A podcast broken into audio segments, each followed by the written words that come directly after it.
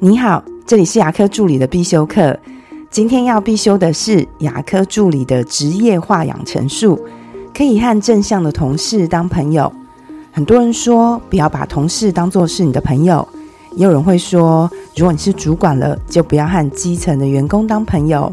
甚至有老板不喜欢员工之间私下太好。我自己呢，倒不这么认为。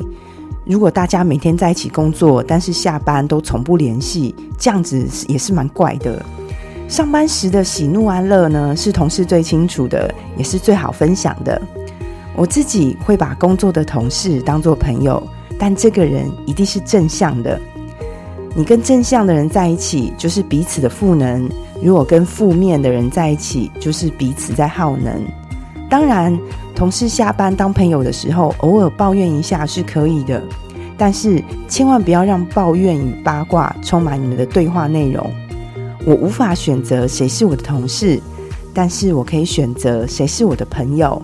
我只邀请那些能够为我带来美丽、喜悦和成长的人进入我的世界，跟我做朋友，并保持距离。那些对我心理健康有负面影响的人，那些人就当我们的同事吧。我们想想看，如果我们这一路工作下来都没有交到朋友，那是一件多么孤独跟凄凉的事啊！我的分享就到这边。如果觉得今天的内容对你有帮助的话，请帮我下载下来或分享出去，让更多人听得到。